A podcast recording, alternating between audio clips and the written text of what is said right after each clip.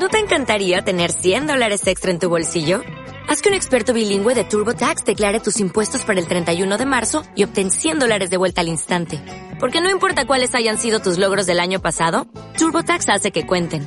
Obtén 100 dólares de vuelta y tus impuestos con 100% de precisión. Solo con Intuit TurboTax. Debes declarar para el 31 de marzo. Crédito solo aplicable al costo de la presentación federal con TurboTax Full Service. Oferta sujeta a cambios o cancelación en cualquier momento.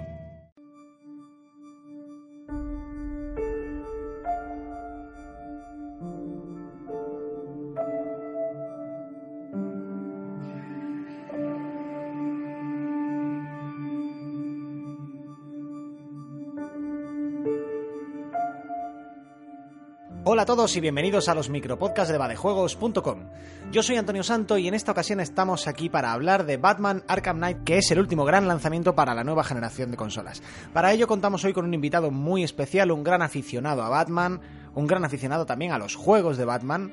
Se trata de Juan Gómez Jurado, escritor y periodista, autor de novelas como La leyenda del ladrón o El paciente, y gran experto en Batman, por cierto. Bienvenido, Juan Gómez Jurado. Bien hallado. Bueno, en realidad bienvenido tú, porque estamos en mi casa. Correcto, es verdad. Pues, nada, invertimos los papeles y presenta tú el, el, coloquio. Vale. Eh, bienvenido, Antonio Santo, a mi humilde morada. Muy buena, es un placer como siempre. vale, ¿y ahora qué? ¿De qué quieres que hablemos? Venimos a hablar de, de Batman, que sé que es una cosa que a ti te, te, gusta bastante. ¿Batman quién es? ¿El que vuela, no? Un señor con, con capa que no es. que no trabaja en un circo. Vale, vale. Sí, he oído hablar de No él. es Ángel Cristo. no, Ángel Cristo no llevaba capa. No llevaba capa, pero llevaba mallas. No. Y Batman, de hecho. Y era, y era igual un fucker también, de mucho cuidado. Bueno, para, para ser bajito y contrahecho. Eso sí, eso sí. Pero claro, la pregunta es: ¿Batman es un fucker o Batman no es un fucker? Porque Batman solo faquea ser un fucker. Yo se lo digo Catwoman. Vale, ahí me callas. Venga, correcto. Batman es un fucker. Hablando del fucker de Batman. Eh, bueno, eso, estamos aquí para, para, hablar un poco de Batman al hilo del lanzamiento de Arkham Knight, que es, pues, si no el, más, el juego más esperado del año, de los últimos años, diría yo, uno de los que más. Eh, hemos estado los dos jugando bastante en los últimos días, pero antes de entrar a hablar del juego en sí, ¿Qué crees tú que tiene Batman como personaje que lo hace tan, tan, tan, tan interesante y que envejece tan bien? Yo creo que es el, probablemente el superhéroe más interesante de todos, porque se han escrito las mejores historias. Bueno, realmente del, del cómic moderno o de la concepción moderna de los superhéroes sería el segundo superhéroe de la historia, ¿no? Sí, el primero si entendemos, si entendemos claro que, que Superman es el primero, unos pocos meses, casi un año antes de la creación de Batman por, por, Bob Kane y, y el dibujante Bill Finger. Eh, y Bill Finger, el dibujante de cuyo nombre nunca me acuerdo, aunque en realidad él es el auténtico eh, creador de Batman. Es el segundo superhéroe y también probablemente el que sea más interesante de los, de los dos héroes que hacen, eh, que hacen la primera jornada de los, de los héroes modernos. Y te digo que es más interesante porque es vulnerable. Si hay algo tremendamente insoportable en Superman y que lo hace tan difícil de trabajar con él y de, y de y demás, es que es perfecto. No, vuelan, vuelan, eh, no puede recibir daño, moralmente es impecable. Entonces no, no, no hay manera de engancharle de una forma en la que sea atractiva o, o agradable para, para, el lector, porque lo, la única manera en la que puedes eh, pelear con él es haciéndole una escalada de enemigos cada vez mayores y más imposibles. Completamente absurda, que ya parece un poco bola de dragón. Sí, entonces, precisamente, precisamente por eso, eh, el, la pelea no está a un nivel asumible o humano, un nivel que el, que el lector, en el que el lector se pueda encontrar cómodo o que pueda entender. Entonces, por eso Superman es, es bastante insufrible. Sin embargo, eh, con Batman ocurre todo lo contrario. A Batman basta un puñetazo bien dado para tumbarle en el suelo o un golpe en, un punto concreto o simplemente que le falle en la armadura o que le fallen las alas. Así que eh, te puedes identificar muchísimo más con él porque realmente está dependiendo todo el rato de ser simplemente más listo, más inteligente y más fuerte que los demás Además, eh, hay otra cosa con la que puede hacer que empaticemos con él eh, muy rápido y es que es un completo psicópata. es decir, yo no creo que Batman esté mucho más sano que el Joker o que mm, Poison Ivy o que Catwoman o que cualquiera de los de los eh, villanos con los que se tiene que enfrentar a diario porque realmente es un hombre que lo tiene todo y que pudiendo dar todo para hacer mejor su ciudad prefiere vestirse como una rata voladora y pegarle golpes a los criminales. Eso no es de estar muy entero. No no. Eh, yo siempre he visto que Superman es como una especie de, referencia mesiánica es Jesucristo mientras que Batman es una fantasía de poder, es como, o sea, está más asimilado al, héroe mitológico. Vale, es imposible, pero es algo con lo que me puedo identificar, es una referencia a la que puedo aspirar. Quizá también por eso soporta también las muchas versiones que ha tenido. Sí, sobre todo es un héroe tremendamente flexible, mientras que Superman, como decíamos antes, eh, es muy difícil apartarlo del canon, Quizá la, iteración más interesante sea la que hace Straczynski en, en Supreme Power. en Superman Rojo. No, Mark Millar en Superman Rojo hace una iteración en la que acaba volviendo al canon porque tira demasiado de él hacia abajo, ¿no? Hay otra, otra iteración también de Mark Millar de Superman que es Superior, que hizo con, con Lenny Francis Yu como dibujante, una miniserie de siete números en la que plantea al principio que va a hacer algo completamente distinto, también es una fantasía de poder, un niño que recibe unos poderes que le convierten en Superman. Y luego acaba volviendo inevitablemente al canon porque no mm, es demasiado poderoso como para apartarse de él. Sin embargo, eh, en, la versión de Straczynski lo que se decía era que qué ocurriría si Superman eh, fuese una persona realista, es decir, alguien cuyos propios poderes le apartan del género humano porque eh, acaba considerando a los humanos como insectos. Bien, eso me parece bastante más interesante. al final el poder absoluto corrompe absolutamente, ¿no? Claro. Superman sería el dictador de la Tierra. Eh, sí, y además es que es inevitable que eso acabe pasando. Alguien lo ha intentado hacer en los cómics, pero al final tienes que volver. Tienes que volver al statu quo porque es lo malo, lo malo de los cómics, que al mes siguiente tiene que haber otro, ¿no? Sin embargo, con Batman, eh, la propia eh, maleabilidad del personaje ha permitido que le llevemos desde los inicios en los que era un justiciero con pistola hasta mm, el estereotipo camp de los años 60, tremendamente insoportable, a esa etapa en los 70 con, con, con Jim Collan en la que se convierte en el mejor detective del mundo y esa etapa que es ya más o menos la que está establecida que se inaugura con Frank Miller en 1989 con esa doble obra maestra que es El regreso del Caballero Oscuro y el año 1 donde se plantea tanto el principio como el final de Batman y donde eh, queda claro eh, primero que no está demasiado bien y que además es un hombre eh, movido por el rencor y por la venganza lo cual es tremendamente interesante. Batman no quiere hacer bien a los demás. Batman lo que quiere es hacerse bien a sí mismo y eso es algo que puedo entender. De hecho, uno de los temas principales del, cómic de Batman contemporáneo, eh, de los últimos 30 años para acá, como bien has dicho, es el realmente Batman está salvando Gotham o está provocando lo, que él lucha. Alan Moore en la broma asesina es de lo que va realmente el cómic. hasta qué punto tú no estás provocando esta oleada de supervillanos como respuesta natural a tu propia existencia. Sí, eso es cierto. Y además algo que, que la gente no lo plantea demasiado porque prefieren ver a Batman como un héroe los últimos eh, dos minutos de la, de la maravilla que es Batman Begins cuentan eso precisamente cuando el comisario Gordon le dice a Batman ¿y qué hay de la escalada? Dice nosotros sacamos una pistola y ellos vienen con una ametralladora sacamos eh, una ametralladora y te vienen con un tanque entonces claro y luego lo siguiente que ves es que aparece la carta del Joker en en escena. Eso es maravilloso, probablemente el mejor epílogo de una película que yo he visto nunca. Y además te pone los pelos como escarpias. Pero es cierto que es, es eh, él hace que, los demás eh, acaben comportándose o llevando a todos los demás a su terreno, a su nivel, a los propios malos, les hace ponerse una máscara para ser relevantes.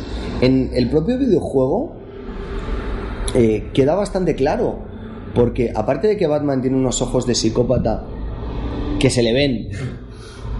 No como en, en las películas o, o como en o como en los cómics, eh, no dudan en recurrir a la tortura y a romper los huesos para obtener la información que necesita en todo Eso iba momento. a decir, es un fascista. Es, es un vigilante completamente fascista que, que se salta la ley cuando le apetece. O sea, la ley se aplica a todo lo demás menos a mí. Es- está completamente eh, marcado en los videojuegos, en este último más que en ninguno, porque se crean situaciones de excepción en las que eh, Batman es imprescindible. Y de hecho, eh, el comisario Gordon es casi un pelele que dice, no, no, no, no, no, sin Batman no podemos ir a, a ningún sitio, ¿no? Entonces el imperio de la ley desaparece y lo que se acaba convirtiendo Gotham City es en el patio de atrás de este millonario psicópata. Pues, eh, Lo cual es también muy divertido. Lo cual es muy divertido, claro, claro. Si todo esto que estamos diciendo parece que estamos eh, hablando mal del personaje, ¿no? El- Todo esto es lo que lo hace interesante. El- en, en Arkham Knight hay un ejemplo en las primeras horas de juego que es el tipo el que mantiene encerrado contra su voluntad, porque quiere buscar la cura a lo de la sangre del Joker. eh, que le dice el propio comisario Gordon, pero oye, eh, es que se quiere ir, no lo puedes tener encerrado contra su voluntad. Y le responde Batman algo así como, bueno, eh, queda tan poco, estamos tan cerca que ya se va a quedar ahí. Porque tal. Pero es que de esto va. Sí, sí, es que es así, Batman. Claro, de, de esto va. Bueno, ya hemos, ya hemos entrado, hemos empezado a tocar el videojuego, vamos a irnos acercando un poco más. Curiosamente, con, en 75 años de historia del personaje, bueno, el videojuego nace mucho después, pero ha habido que esperar hasta 2009, hasta Arkham Asylum, para un buen juego de Batman, cuando parece que es el personaje que es más fácil adaptar porque es el que menos superpoderes tiene. Bueno, porque no tiene superpoderes. Sí, pero hay una serie de cosas mm, asociadas con la figura de Batman mm, que no son fáciles de contar en un videojuego. Yo recuerdo cuando era niño y, y jugaba al videojuego de Ocean, eh, que aquello era absolutamente insufrible porque en fin- al final era un Double Dragon con, con máscara. O sea, era Podría ser Batman y podría ser tu abuela, la, la experta en artes marciales. Exactamente, porque realmente no ha dejado de ser un scroll lateral en el que iban saliéndote malos y que de vez en cuando, por lo menos en la segunda versión, si no recuerdo mal, podías usar el Batmóvil, pero, lo pero el Batmóvil era una versión del Outrun. No sé si te acuerdas tú Sí, de sí, eso. sí, sí. Lo veías desde atrás y tenía ese post quemador que luego han acabado utilizando en, en, este último, en este último Batman. Yo creo como un homenaje a esa primera jornada de videojuegos. Y, era todo, era todo, no, no había ningún tipo de profundidad ni desarrollo del personaje, absolutamente nada. Claro que en aquella época tampoco es que lo hubiera. Faltaba de madurez en el medio, creo yo, porque lo que hace Batman, Batman no es la capa ni dar guantazos. Es, es- es algo temático y de imagen. Sí, es la historia, pero sobre todo algo que supo excepcionalmente bien captar el primer Batman. No sé si te acuerdas que antes de, de ese Batman de Rocksteady hubo un Batman que era la adaptación de la película de Batman Begins, que era absolutamente insufrible. Malísimo. Era muy, muy malo. eh, y eso que eh, de gráficos era un 10. O sea, estaba perfectamente retratado eh, esa Gotham City oscura de las películas de Nolan. El modelo del personaje estaba súper bien hecho, la capa se movía de una forma interesantísima y el videojuego era injugable. ¿Por qué? Porque era un coñazo. Sin embargo, llegó Rocksteady y dijo: No, Batman va de pegar a los criminales como el mejor experto en artes marciales del mundo y de infiltración y de, detectives. Y entonces realmente lo que hizo fue implantar eh, todos esos minijuegos detectivescos que eran tremendamente interesantes, aunque los han ido mejorando, la verdad. Eh, jugar con el sigilo al más puro estilo... ¿Cómo se llama esta saga de...?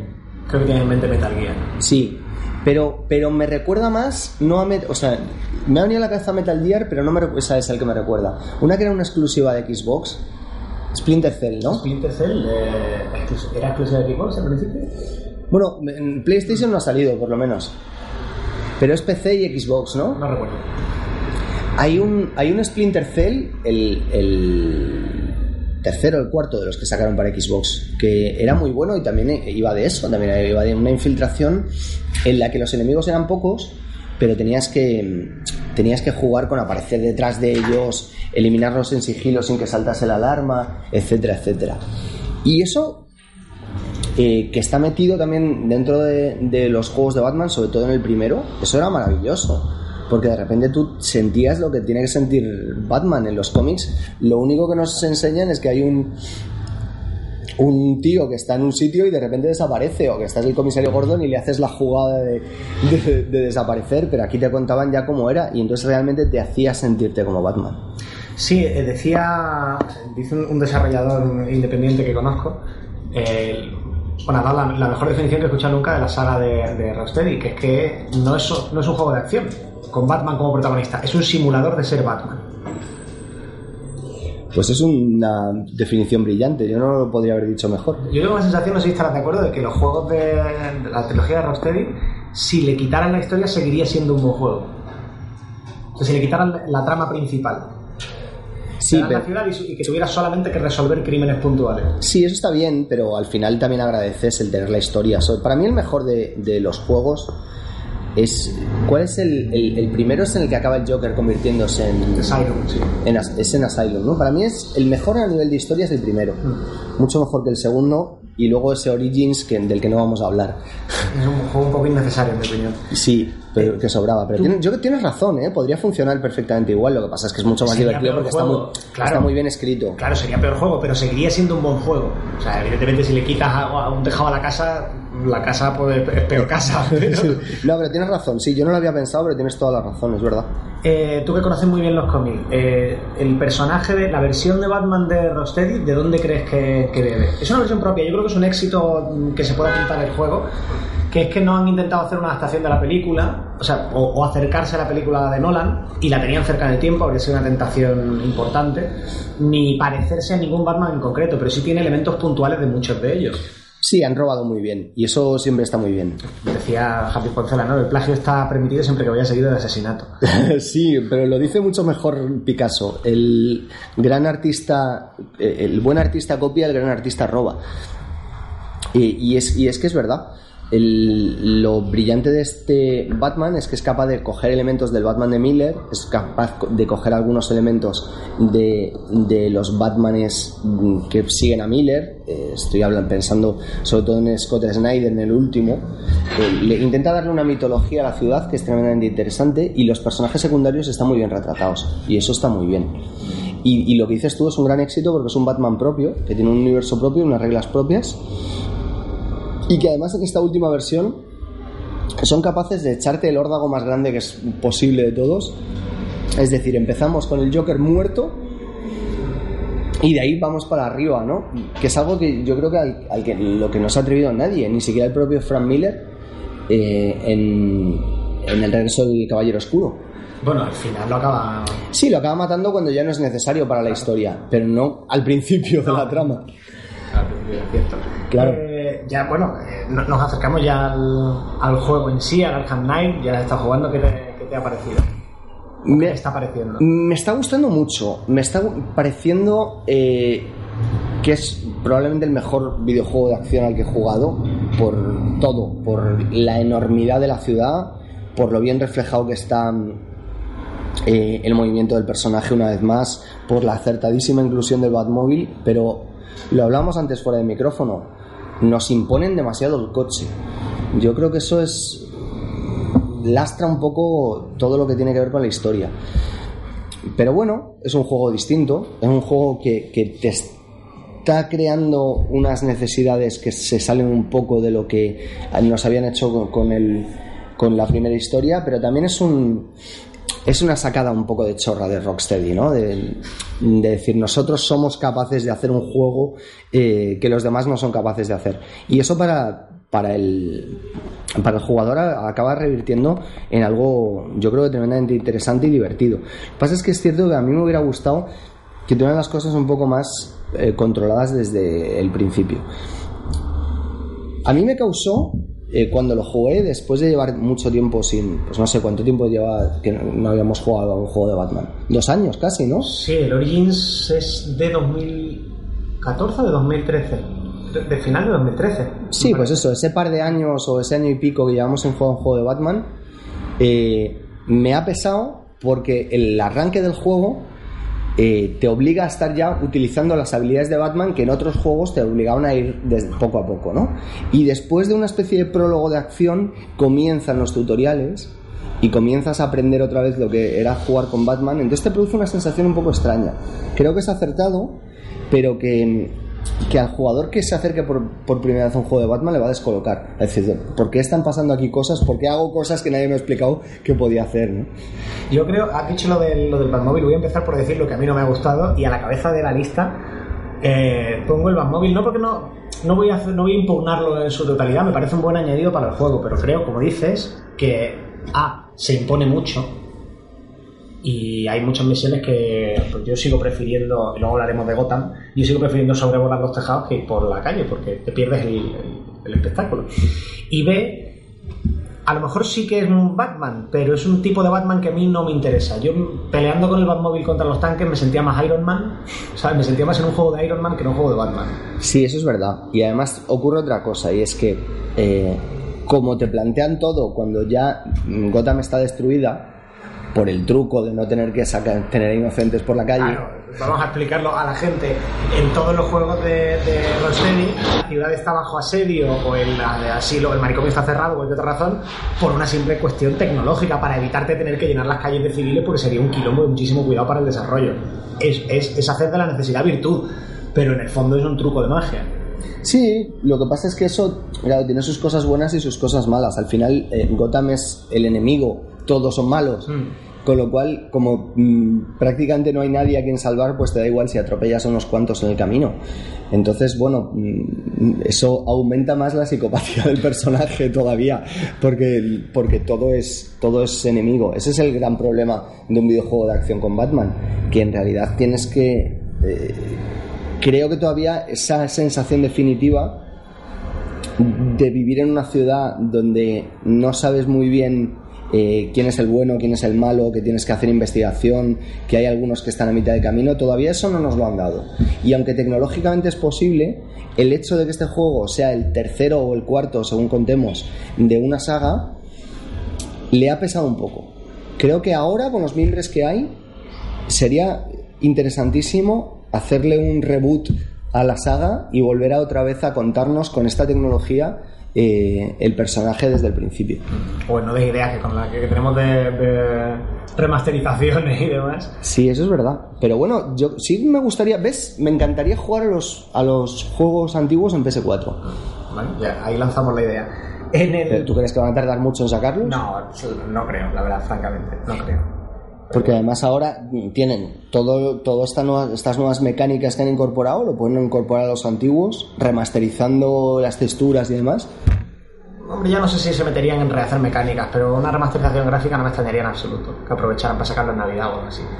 Pero bueno, en el, en el apartado de lo sí positivo, lo primero, porque me parece una auténtica animalada, es el sistema de combate, que es de largo el mejor sistema de combate de, de un juego de acción de la historia.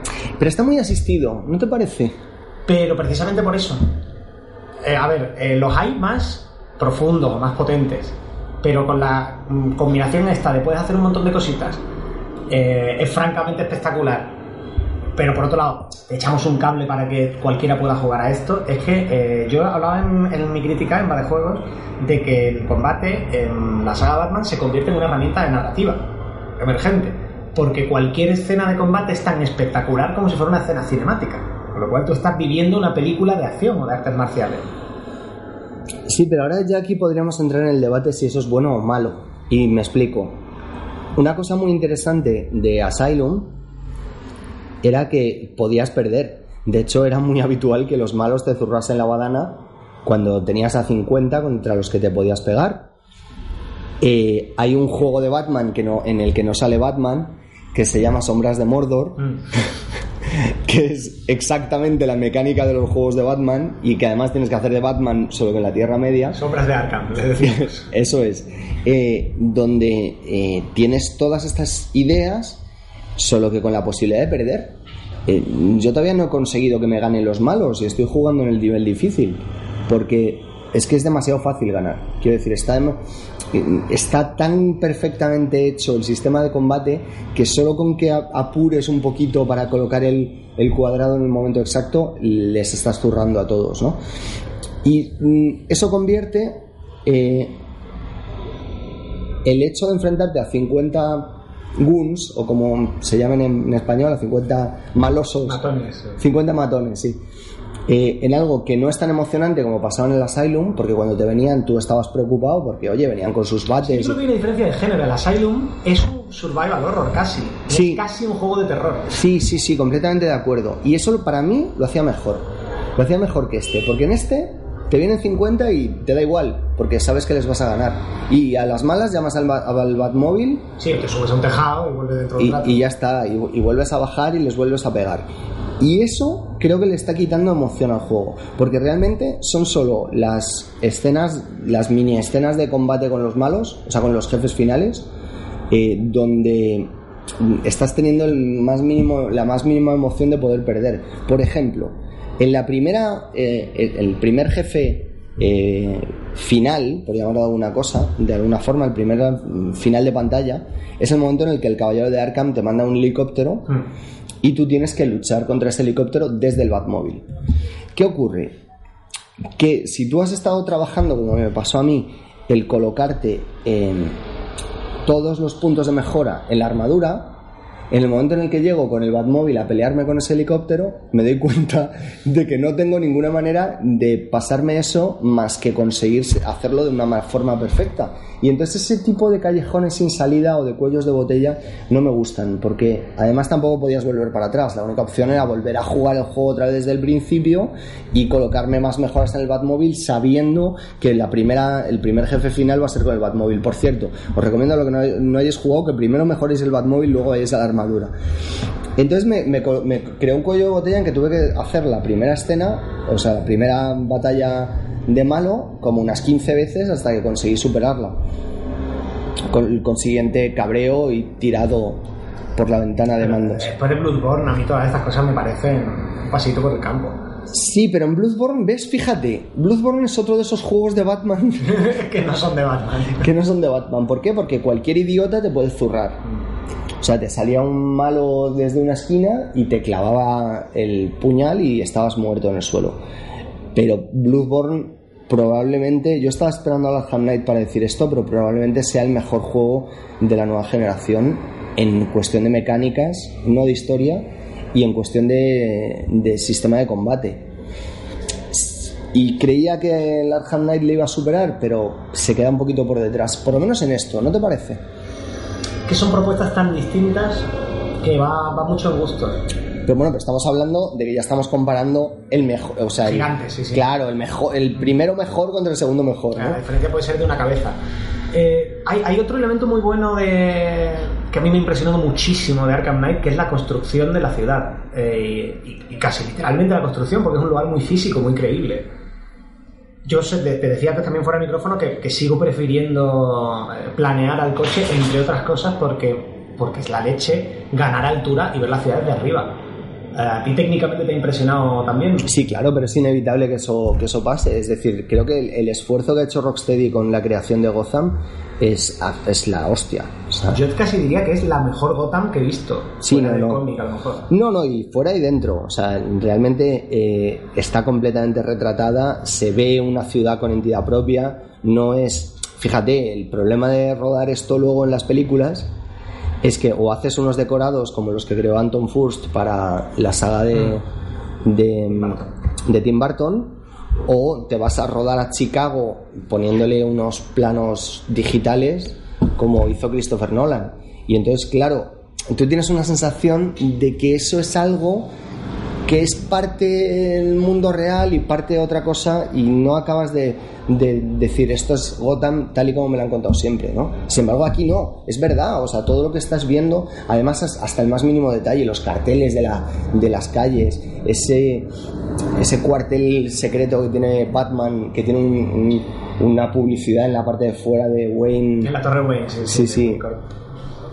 Todo eso está tremendamente bien retratado y es precioso y es muy bonito y además si te paras a verlo y te quedas a mirar, oye, pues mira esto por aquí y tal, o sea, hacer turismo, eso está maravillosamente hecho. ¿Cuál es el elemento que a ti más te ha gustado del, del juego? ¿Qué es lo que más te gusta hacer en Arkham Knight?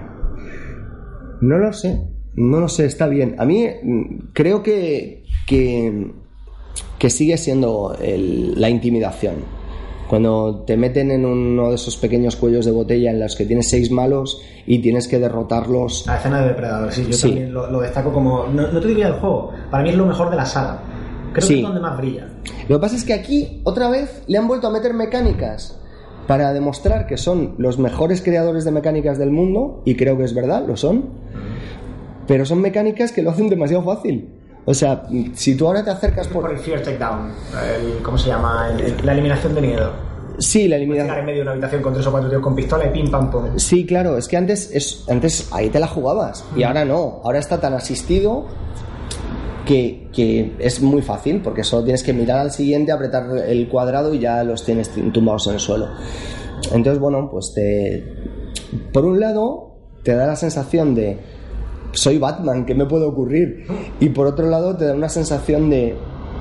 Soy Batman, ¿qué me va a pasar? Y entonces, claro, eso es, es su mayor ventaja y su mayor Yo debilidad. creo que en Arkham Knight han ido. eh, claro, como literalmente se está enfrentando un ejército. Entonces han ido, lo que decía antes, a una versión de Batman, que a mí es la que menos me interesa, que es la del Batman, el, el badass definitivo, el, el héroe de acción insuperable. Por eso, por eso mismo que tú dices, que soy Batman, me puedo tirar aquí en medio con con pistola, le doy una colleja a cada uno y se ha terminado el, el problema. Pero no deja de ser una versión de Batman, por otro lado. Es verdad que hay historias de Batman en ese plan. O sea, en, en la misma eh, de la Noche, Frank Miller al final organiza un ejército. Sí, pero ni siquiera te cansas demasiado haciéndolo. Por lo que decíamos antes de, de la comparación con Sombras de Mordor que usa la misma mecánica. Cuando en Sombras de Mordor tienes que descender al pozo con 50 orcos, los ganas. Pero acabas agotadísimo. Mm. Es muy cansado. Porque tienes que tener una concentración absoluta. Porque no estás tan ayudado por, por la mecánica del juego. Sin embargo, aquí estás un poquito como echado para atrás. O sea, no es. Hay una gran diferencia entre en un juego cuando de verdad te está pidiendo lo mejor de Y ti. tienes que ser- jugar sentado al borde del sofá. Eh, exacto. Tú también tienes esa Sí, sí, sensación. sí, ¿no? sí, sí, sí. En cualquier juego. eh, uh, me han matado, esto hay que ponerse serio. Y avanza uno dos cuartas. en el- Eh, exacto. Sin embargo, en este mm, estás como echado para atrás todo el rato. Y entonces eso lo que te indica es que lo han hecho demasiado sencillo. Mm, Bueno, yo creo que también al tener vocación mayoritaria tienes que bajar el pistón. O sea, si tú quieres vender X millones de unidades, 4 o 5 las que sean, Pero ¿cuánto ha vendido Bloodborne? pues no te creas tú que... A ver, bien, se ha vendido muy bien, es el juego más vendido durante su, su mes de lanzamiento y tal, pero vamos... Y será uno de los juegos más vendidos del año, tampoco tiene una gran competencia. O sea, Bloodborne lo que pasa es que ha conseguido salir del nicho, que los juegos de From Software eran de nicho. Sí, ahí Pero razón. no es un superventas, o sea, de Witcher o, o Batman lo han superado de muy largo. También que son multiplataformas, pero. Sí, eh, pero El en- ratio con Play 4 En Bloodborne no, echas, no apoyas la espalda en el sofá en ningún momento. no te levantas ni para ir al baño, no tiene pausa. No, no, no, no, es terrible. Y eso, eso fíjate, eh, me parece que después de haber conseguido eso en un juego, em, voy a empezar a pedírselo a más juegos también, ¿eh? Obviamente es una opinión personal y, por supuesto eh, el 95% de la gente no preferiría eh, tener eso. Pero a mí sí me gustaría sangrar más cuando estoy jugando. Buen, titular, buen titular. Eh, bueno, no, no, no vamos a despedir ya, pero te voy a hacer una, lanzar una última pregunta. Dice Rocksteady que no va a volver a hacer ningún juego de Batman. Eh, por un lado, da un poco de pena porque han hecho juegos muy buenos. Por otro lado, ¿se puede volver a hacer un juego de Batman después de esta trilogía? Bueno, ya dijeron después de que Nolan hiciera su famosa trilogía de Batman que, que iba a pasar después. Pues, pues pasará que dentro de dos o tres años, para 2018, llegará otro director, volverá a empezar desde el principio y nos la comeremos con patatas. Y con Rocksteady pues, es- y Batman, pues sí, es una pena, ellos se habrán cansado, pero ya han sentado las bases, sobre todo a nivel tecnológico, ¿eh? de lo que empiezan a ser los juegos de la nueva generación y de lo que puede ser explotar una franquicia de forma espectacular. Hay un, una cosa que todavía nadie ha conseguido hacer y que sí que podría ser un reto interesante y bonito para Rocksteady y que sería hacer un buen juego de Superman. Yo creo que es imposible. ¿Tú crees que es imposible también, no? Digamos, ¿contra qué lo enfrentas? O lo debilitas primero, con lo cual estás haciendo trampa, porque ya no es Superman, o contra qué lo enfrentas. Yo también pienso lo que dices tú, pero con las bases que ha sentado Rocksteady podría ser tremendamente interesante. Sobre todo si, si haces las trampas que tienes que hacer. Pues a ver, es como todo, igual que en el cine. la- todas las trampas valen siempre que no se noten mucho. O sea que. Pero No lo sé, pero yo sí, sí, yo quiero más juegos de Batman. Yo me vería un juego de Iron Man. Precisamente porque he visto lo que hacen con el tanque y digo, coño, aquí pueden sacar, tirando de este hilo, pueden sacar un juego de Iron Man tremendo. Sí, a Iron Man le pasa un poco lo que a Superman, que tiene el problema ese de volar. Bueno, pero eso es limitable. ¿Te das ejemplo. cuenta de una cosa que no han utilizado en este juego y que la gente se queja, pero que es mejor que no lo hayan usado? Que es eh, que el Batwing no lo hayan sacado más que para que de vez en cuando te traiga Ah, algo. porque eso ya es. Es un poco como los drones de Amazon. Sí, sí. pues ya sería una exageración, ¿sabes? Y encima le das un avión para bombardear, apaga y vámonos. Claro, pero es que es eso. El, yo creo que el héroe, para que sea realmente interesante, tiene que estar pegado a la tierra, tiene que ser capaz de sangrar, como decíamos antes. Entonces, bueno, yo creo que, que Batman es absolutamente inagotable. Se pueden hacer todas las iteraciones que queramos. Y me gustaría, si no es Rocksteady, que lo coja otro estudio, sea quien sea. Mira, el la misma From. Sería interesantísimo ver qué, qué son capaces de hacer O ellos. cambiarlo de género, a lo mejor no hacer un juego de acción, sino un juego de rol. Sí, o, o un, pues mira, lo mismo que hicieron From con Bloodborne. Mm. Es decir, un juego en el que tienes que ganarte las alas de murciélago desde el principio, ¿no? Si lo vuelves a colocar, si vuelves a colocarlo mm, todo en lo que siempre es más interesante para cualquier eh, jugador, lector o espectador, que es cuando el hombre se convierte en leyenda y cómo va recorriendo ese camino, y no que te convierte en leyenda desde el principio como en, como en será 10 veces más interesante y venderán mil trillones de copias más. Bueno, pues esto ha sido todo. Muchísimas gracias una vez más por el ratito de charla tan interesante que hemos echado. Y nada, nos vemos en el siguiente juego de Batman, ¿no? Bueno, o antes, o Esperemos antes. que antes, esperemos que antes. Muchísimas gracias, Juan Gómez Jurado. Gracias a vosotros, un abrazo. Y hasta la próxima a todos los amigos de Juegos.